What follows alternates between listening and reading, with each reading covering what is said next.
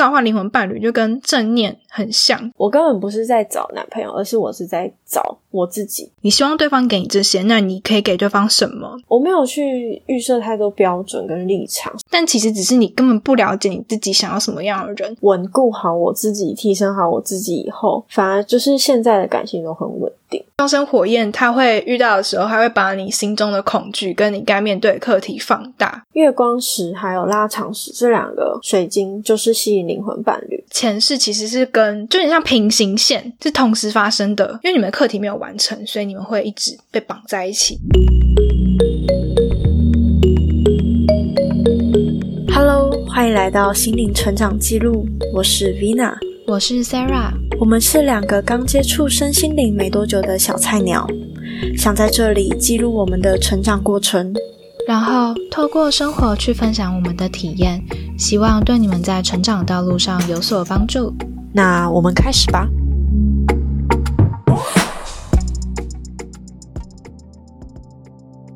嗯，其实我前阵子遇到，就我除了挖掘那件事情，我还遇到蛮多朋友，就是感情有关的问题，然后就问我，就觉得真的太巧了，因为我本来要教他们怎么样去召唤他们的灵魂伴侣，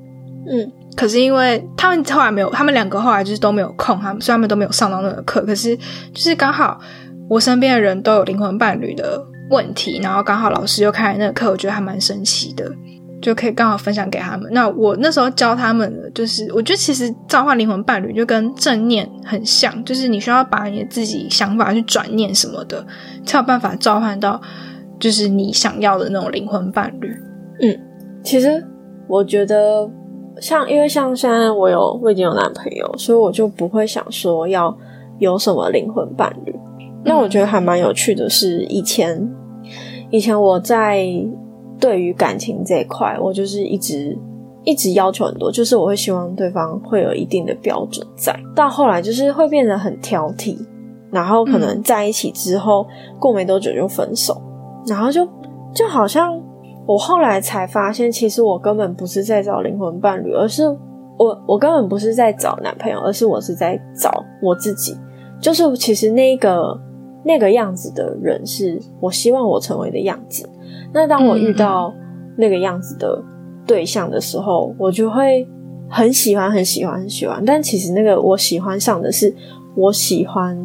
我想要成为那样子理想中的我的样子，而且感觉你就变成是崇拜对方，而不是喜欢呢，就有点不一样的感觉。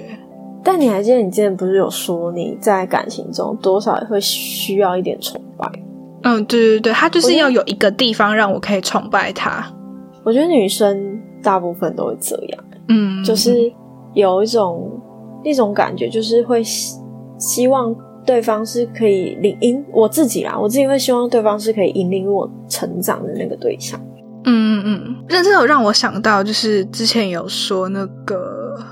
嗯、呃，就是你要找灵魂伴侣，你列好了那些条件之后，你要回头看看你自己，你希望对方给你这些，那你可以给对方什么？你不能就是自己一无是处，然后废物一样，然后你希望你的标你自己的标准在底，然后你希望的对象是天花板，那不可能啊！你喜欢上大家都喜欢比自己好，或是跟自己差不多的人，那你自己没有去提升你自己，你怎么可能会找到相似的人？因为人家都有说，就是相同性相吸，或是物以类聚，所以你希望找到这样子的人，你当然要把自己做好准备，像。我以前还没接触灵性之前，我遇到的对象，我不管怎么样，我遇到的对象都会很类似，然后好像遇到问题好像都差不多，就是一有一种老天爷一直用感情同样的考验，对，在叫我去看到我自己的问题所在，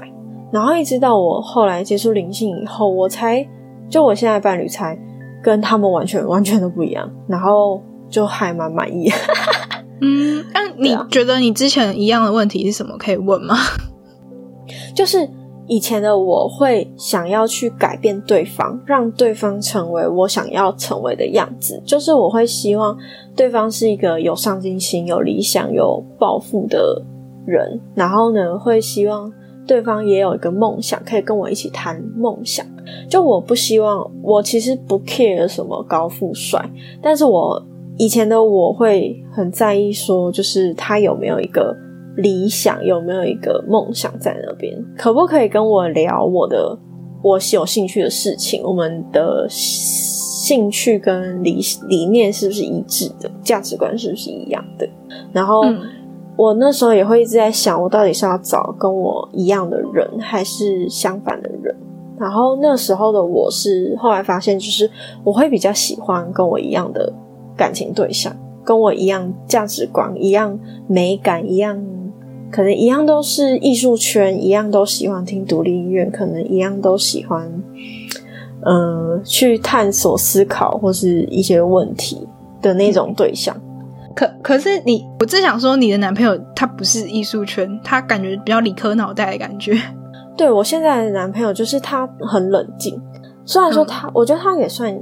就是也很听独立音乐，然后也对生活也很有品味。但是其实我在认识他之前，我完全不 care，跟呃不是不 care，就是我完全没有发现到他有这么多的优点。然后反而是就是在一起之后，这些全部才显现出来。可是其实因为以前我谈恋爱的时候，我都会为对方预设很多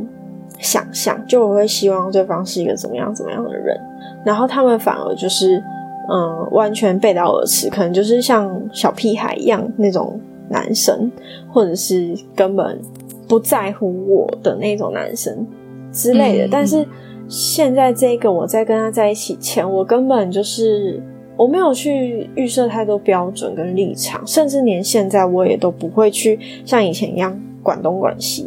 嗯，就我们两个其实算是。完全独立的个体去各自过自己的生活，嗯，可是现在反而就很顺，是我有史以来交往最久的一次，希望还可以更久更久，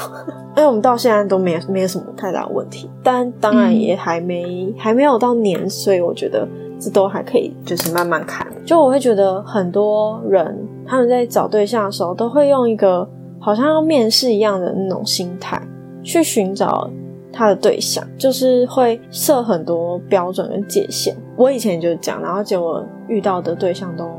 不是我的标准，也不是我的希望，就只是一时因为寂寞、因为孤单、因为需要男朋友才去交男朋友。然后遇到对象当然都不是多好，所以到后来就接触身心灵以后，我稳固好我自己，提升好我自己以后，反而就是现在的感情都很稳定。我觉得有两个面向，一个是你提升了你自己，跟你自己进步了，所以你遇到人会不一样。然后第二点是因为你更了解你自己，所以你知道你自己需要怎么样的人。可能你之前觉得你喜欢这样的人，可是当你真的遇到这样子的人，你反而觉得那不是你喜欢的人，然后反而觉得没有给你你喜欢。符合你标准的人，但是其实说不定是有给你，只是你根本不喜欢那种人，所以你才觉得老天爷给错人。但其实只是你根本不了解你自己想要什么样的人，所以你可能接触身心灵，或是或是不一定要接触身心灵，就是你更了解你自己。我觉得主要就是你去真正看，花心思去沉淀，你到底想要认识什么样的人，你到底需要什么样的人。你之后找到的人才会符合你自己的喜好，符合你的标准。因为像我们西塔，它里面就有讲说，可以去列灵魂伴侣的条件。嗯，而且哦，再讲一个题外话，就是灵魂伴侣其实不是同性啦，就是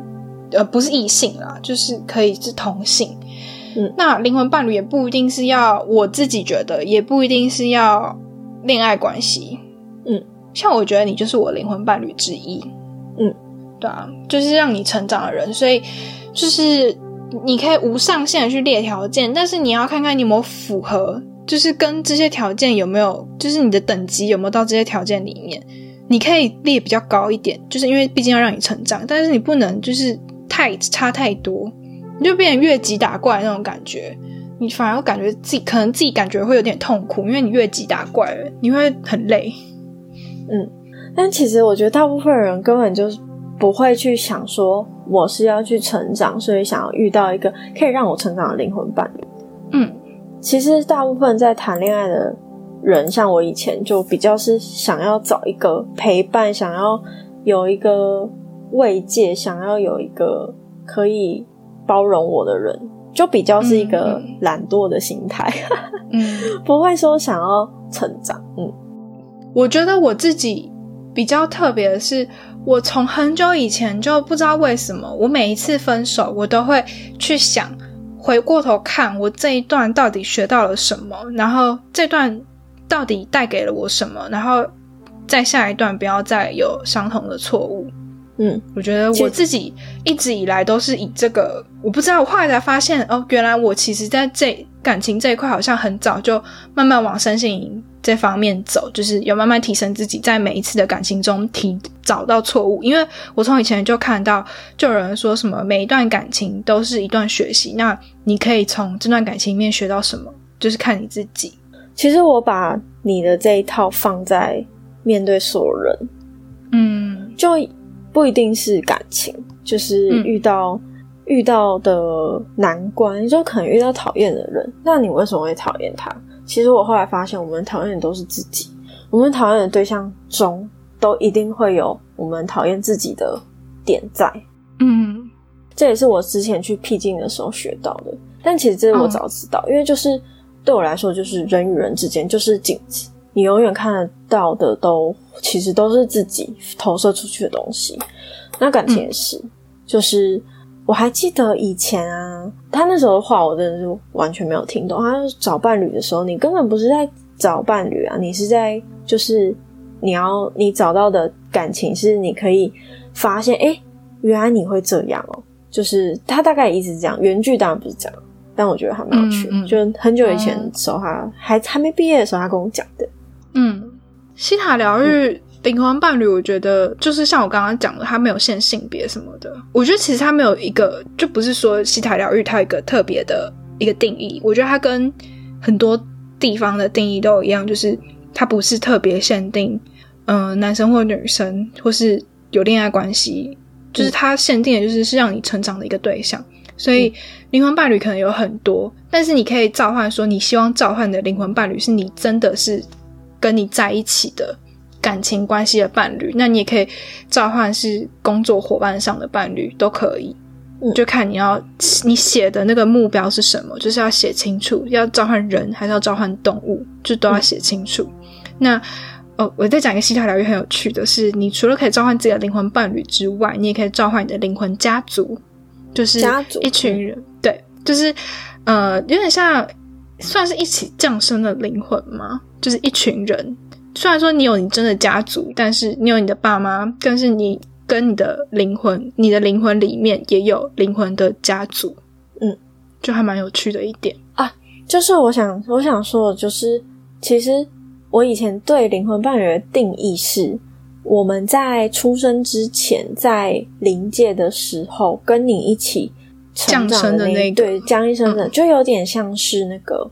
灵魂急转弯，在我们出生之前，不是都会一群一群的去去学情绪、去学个性之类的那个那个阶段吗？你还记得？嗯，就一小团一小团，然后大家就是有一个导师带着你，然后那一群就是灵魂伴侣，然后大家投身在地球的各处，可能会遇到，可能不会。然后那个另外一个双生火焰的定义就是。你们本来是同一个灵魂，然后分裂成两个，嗯，然后这个就是有点像是人生一辈子就一定会只有一个的，或者是你就是你的灵魂可能就只有一个灵魂，就双生火焰。嗯，我自己是觉得双生火焰很可怕。嗯，它就是你遇到以后会很难受的那种感觉吗？嗯嗯嗯嗯，就是你可能。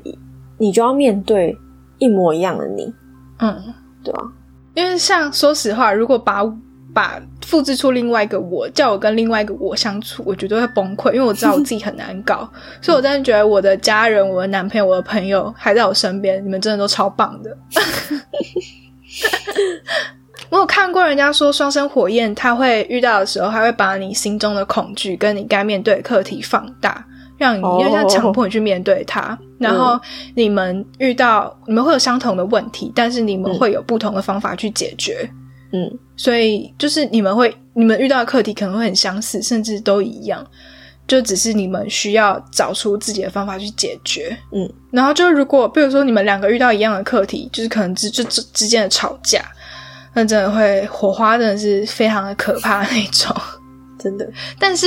遇到的时候，就是会觉得，嗯，就是他了，就是会应该说会莫莫名的被对方吸引吧。这是我最近看的时候，他们就说双生火焰就是你会莫名的觉得被对方吸引到的感觉。嗯但人不一定一生中一定会遇到对啊，那个双生火焰。说不定你也根本没有灵魂分裂，有可能。嗯，这我不知道。可是就是有人说是可能，就是它不是你这一世的课题，可能是你之后的课题，就可能在下一世或之后的某一世会遇到。嗯，哦，但是我现在又想讲到这个某一世，我现在又想讲另外一个是，嗯，有人说前世其实是跟，就是呃，在西塔里面，就是前世其实是跟，就很像平行线，是同时发生的。哦，而不是真的是你的前世，就是因为它还存在于地球上，所以你才可以去连接得到它。如果它真的是消失的东西，你就找不到它了。就是等于说有很多个平行时空，不不同的事情都在不断不断的发生，嗯，所以你才连接得到那一世。可能你在你现在这个时空里面你是这个人，可是你在另外一个时空里面你是一只兔子，在另外一个时空里面你可能是古代的什么人。那如果说他是别的星球来的呢，嗯，这个我倒是没有探讨到这个。因为像现在不是有很多很多定男小孩啊，或者是外星、嗯，外星人的灵魂，但我觉得，我觉得也是会有不同世诶、因为前世好应该也可以。就如果他都是不同事的话，变成代表我们应该还是会有我们所谓的未来，嗯然后未来可以连接到我们，只是我们可能没有办法连接到未来。如果大家都是平行时空的话，我觉得就会有这种可能。嗯，我自己是这样理解，就是这件未来这件事情的话，因为我们对于其他人，就是如果都平行时空的话，我们这一世对于其他人，对于未来我们也是他，也是他们的前世，所以他们也有可能就连接得到我们，就是这样子。嗯，好，这完全是我第一次听到的哦，真的吗？我最近超常听到，就是平行时空，然后有很多，可能是因为我接触西塔吧，所以就刚好很多资讯都类似，然后都出现。我觉得现在就越来越多人说平行时空，就是其实每一世都是在同一个时间轴上面，只是在不同的时空里面。我觉得最近越来越常听到这个。我今天女巫团才在说，就是灵性这个真的是太多想法，很容易吵架。哦，对啊，可是我觉得，我觉得好处就是大家不会感觉就是没有一个，不是说科学研究出来这样子就是这样子，然后理论研究出来这样子就是这样子，所以每一个它是有无限的可能性，所以不会有一个标准答案，所以大家不会真的去。就我觉得大家都是有包容的心去接纳不一样的知识，而不是会太固执己见。嗯，因为大家都只能说我觉得是怎么样怎么样，你没有办法去证明真的就是这样子的那种感觉，就看你自己相信的是什么。对啊，好像聊偏了，灵魂伴侣。好，那你上上那个西塔，你觉得有学到什么吗？其实我觉得好像差不多。对啊，其实都就是讲这些。他有讲七种灵魂伴侣，哦，有有有，第一个是双生火焰，第二个是嗯不合适伴侣，第三个是需要磨合打造钻石般的伴侣，第四个是业力关系伴侣，第五个是合适的伴侣，第六个是灵性层面合适的伴侣，然后第七个是人生蓝图伴侣。然后还有说谁啊？谁是是神奇吗？神奇说他的伴侣就是人生蓝图伴侣。哎，有，我好像没有听到这一块，我不知道飘到哪去。人生蓝图伴侣是什么？好像没有听清楚。哎，我也没有听得清楚，他有说如钻石般的伴侣，他就是要磨呃合。不是不不合适的伴侣的，就是下一个阶段就是这个。嗯然后我觉得业力关系的伴侣就是有点像课题的伴侣。嗯，就呃，如果大家有兴趣的话，这本书就是他是维安娜老师，就是西塔疗愈的老师，他写了一本书。然后他那本书就叫《灵魂伴侣》，就是 Soul Mate，可是它只有英文版本。然后我们是我们好像没有讲为什么会讲到这个话题，就是因为我们我的老师，就是我学习我学西塔疗愈的老师，他有开读书会。然后讲解这本书里面的内容，然后我们两个就是都有参加，所以想说可以跟大家分享一下灵魂伴侣还有双生火焰这些东西是什么。我觉得他讲到很多，就是就整个读书会很多都是在讲说解释灵魂伴侣是什么，然后要怎么样遇到灵魂伴侣，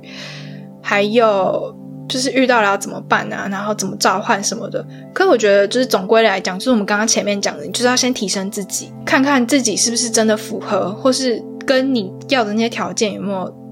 就是别人可以给你这些，那你可以给什么？就是人本来就是有点礼礼尚往来的那种感觉，就是互相，所以就是要有一个互相的关系才会比较长久。在显化灵魂伴侣之前，问一下自己是不是真的想要一个伴侣？就像你那时候就是说，可能只是想要一个陪伴。我自己就是。其实最近想清楚，我其实有点像是需要一个陪伴，而不是真的需要一个灵魂伴侣，嗯的那种感觉。但我现在已经有个伴侣，所以没办法，要 这样说吗？就反正现在我有个伴侣，对，然后也很久了。然后你有准备好要进入一段关系里吗？因为你如果召唤一个灵魂伴侣，结果你才发现你没有要进入这段关系，那对另外一个人来说，你就是有点像是伤害了对方。然后另外一个是。你是想要一个伴侣，还是要一个听你话的人？因为还是要一个努力。对对对，就有可能会你想要把它改成你想要的样子，但每个人都是一个独立的个体，你不能一直去修改它，它就会变成不像你原本召唤出的那个人。我最近有个朋友，就是他刚离婚，然后他的伴侣就是非常的公主病，然后就是他就他就很痛苦，因为。对他来说，他他真他真的是要一个伴侣，可是对方要的是一个都依着他的那种男人，而且对方也状态也不是很好。我觉得他自己也就是会一直去陷在里面，然后出不来，然后一直到最近他才跟我说，他他终于离婚了，而且他们是闪婚。嗯，然后我就觉得我很好奇，就是像他们这样子的关系是。是本来就是在出生前灵魂就已经签订的关系吗？你说会离婚吗？还是不是？就是会遇到这件事情？嗯，有另外的讲法，就是你的人生规划怎么走，都是其实都是你在出生前就规划好的。这你有听过吧？对啊，对，对啊，所以就有可能是你本来就是规划你的人生是这样子，所以就是真的这样走，但。另外一个可能，可能就是你走偏了，嗯，就就这两种可能，所以我也不知道。不过就是有有人说你要，就是其实大家都说什么父母是不能选择的，伴侣可以自己选择，但其实不是，父母是你自己选择的，反而是父母没有办法选择自己的子女。你知道这件事情吗？你应该知道吧？对啊，就是其实你的爸妈会这样，只是你在你出生前你就选择我要这对父母。因为大家不是都有听说小孩都有前世记忆，都是在云端上看了父母，然后就啊，我要这个爸妈，然后就下去进到他肚子里面。所以就是通常其实父母是自己选择，而不是而不是大家说的父母没办法自己选择，家人不能自己选择，不是这样子。反而是父母要反过来说，我没有办法选择我自己的子女啊。可是其实我有听到另外一个，就是在更久之前，就是我的爸妈还有我就我们就已经签好，就是说我们要。一起共同去面对这样子的一个课题，然后它算是双方的。我看过另外一个说法哦，这个我倒是父母其实跟我们很像嘛，然后我们大部分都会跟父母有一定程度的相似。那当我们遇到问题的时候，诶，你有没有发现，就是老的一辈跟年轻的一辈，年轻的一辈都永远一定会比老的一辈在更理解自身的状态。自身状态，所以年轻的一辈才会觉得老的一辈怎么这个样子。可是，那如果说是老的一辈，他就是要让你成长的，嗯，他才会就是是那个样子，然后让你看到。那如果说你们两个都一起成长的话，那不就是其实就会看不到问题所在？嗯，我是这样想啊。我之前还有一个是我妈有去算命过，然后说什么我前世还是她的女儿。这一世，嗯，就是又回来当他女儿什么之类的。所以其实还有我之前讲过，男朋友跟我的关系，然后怎么相遇什么，就是其实好像会有很多事，你们的关系都是情侣，那你下一次还是情侣，你上辈子是情，就是是家人，那你下辈子又是家人，因为你们的课题没有完成，所以你们会一直被绑在一起，哦无限的轮回的感觉，只是以不同的课题完成对对对，不同的形象去相遇。对啊，就有点有点类似，我觉得。好，我继续讲刚刚那个显化显化灵魂伴侣之前，我还没讲完。对，然后他还有就是问你说，如果有了灵魂伴侣，最糟糕会发生什么事？其实我不太懂这一句，你是说那个检查信念的部分吗？就是显化灵魂伴侣之前，我觉得最糟糕可能就是突然发现你自己还没有准备好要拥有灵魂伴侣跟进入一段关系，然后就有对方想要结婚，就你不想结婚，对，然后就是可能就是叫你要想清楚的意思。然后还有就是有没有声音告诉你你不值得拥有伴侣呢？这个是我朋友最近遇到的状况，就是我有叫他叫转念，就是因为他嗯最近算命那些都跟他说，他可能会比较难遇到他的姻缘，然后比较薄什么的，所以他可能他的感情路不是那么的顺，不能说坎坷，只能说可能就是等于是没有感情路的那种状况。但是嗯因为大家要跟他这样讲，所以他就是一直觉得他自己的感情路比较薄，然后他也是一直这样跟我讲。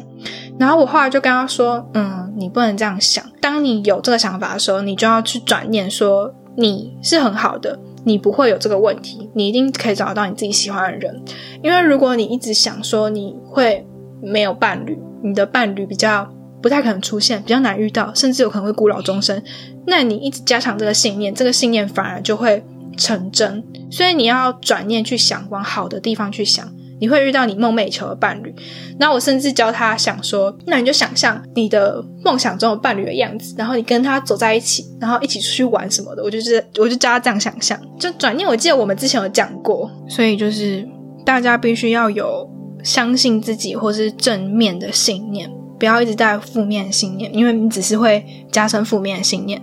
我记得我们之前有讲过，那就可以去听之前那一集。我记得你讲了很多方法，是疗愈小圈圈那个，你讲了超多方法的。嗯嗯嗯，对，所以大家可以回去听那一集，会有很大的帮助。然后他还有讲说什么，如果造物主叫你搬到你遇遇得到伴侣的地方，你愿意吗？就是可能有的人，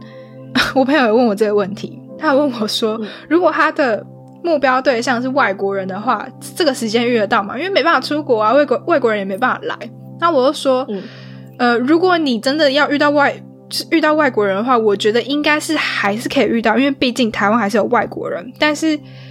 嗯、我是不建议他把外貌写的那么清楚，就是外国人的脸孔。可是他当然不是，他不是喜欢外国人，他喜欢亚洲人的脸孔，就跟我一样。他只是有这个疑问问我。嗯，我觉得其实造物主还是会尽量满足你，但是可能就是要想清楚你是不是真的喜欢外国人的脸孔。然后，如果真的台湾遇不到，他叫你搬出搬出国，你愿意吗？就是有的时候要放弃一些东西，牺牲一些东西，你才有可能遇到那个对的人。如果你真的很希望遇到的话，然后还有另外一个就是你愿意与他共度余生吗？但是我觉得这个有一点，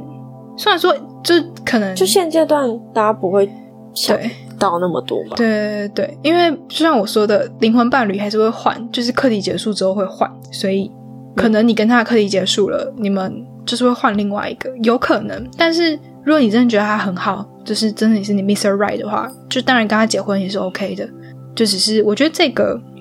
见仁见智，我觉得这个可以不用问自己。对，哦，然后那本书里面还要讲，就是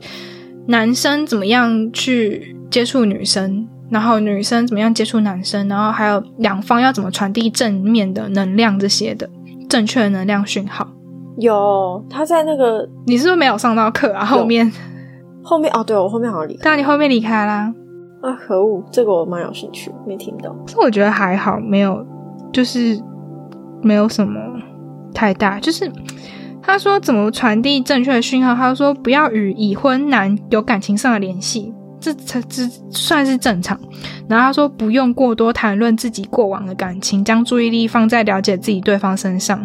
嗯，他是不是有说一段是就是嗯，我希望我的内在女人跟内在男人都可，嗯就是嗯平衡大脑平衡内在女人跟内都很平衡。嗯，对对对，有然后我觉得有一个我想起来，我觉得有个大家可以试试看，就是可以佩戴月光石在身上，帮助吸引灵魂伴侣，提升灵通能力及镇定自己的情绪。就是月光石，大家有兴趣可以去。月光石还有拉长石这两个水晶就是吸引灵魂伴侣。哦那粉粉晶的话，它比较是让你人缘好，所以它嗯会吸引到男的跟女，就是它会吸引到不同的性别，嗯。然后它比较是让你的灵就是个性变得比较柔软，然后比较善解人意。嗯。粉晶是这样，那拉长石跟那个月光石是吸引灵魂伴侣的。嗯。我觉得大家好像都把那个粉晶误会了，大家都觉得粉晶是那个桃花，就不停的爱情桃花对对对对对。可是其实粉晶它有点偏人缘，不是单纯是异性的那种桃花，或是恋人那种桃花。嗯所以大家可能可以改一下自己身边的水晶，但是人缘桃花，诶、就是人缘还是可以留着啦，粉晶还是很有用，毕竟让你自己人缘变好，这还是很有用的。只是可以去多多去购入一个拉长石，或是月光石这样。这边这边我不继续讲，我就讲下去就要下一集了。嗯，好好好。那我们这集就到这里结束喽。如果你喜欢我们的节目，欢迎到各个平台帮我们留言以及评分五颗星，这将会带给我们很大的动力。在我们的 Instagram 也会有很多心灵成长的文章分享，如果大家有兴趣的话，可以搜寻 Spirit S P I R I T 两个底线 Road R O A D 就可以找到我们喽。期待下一次再跟大家分享我们的体验，拜拜。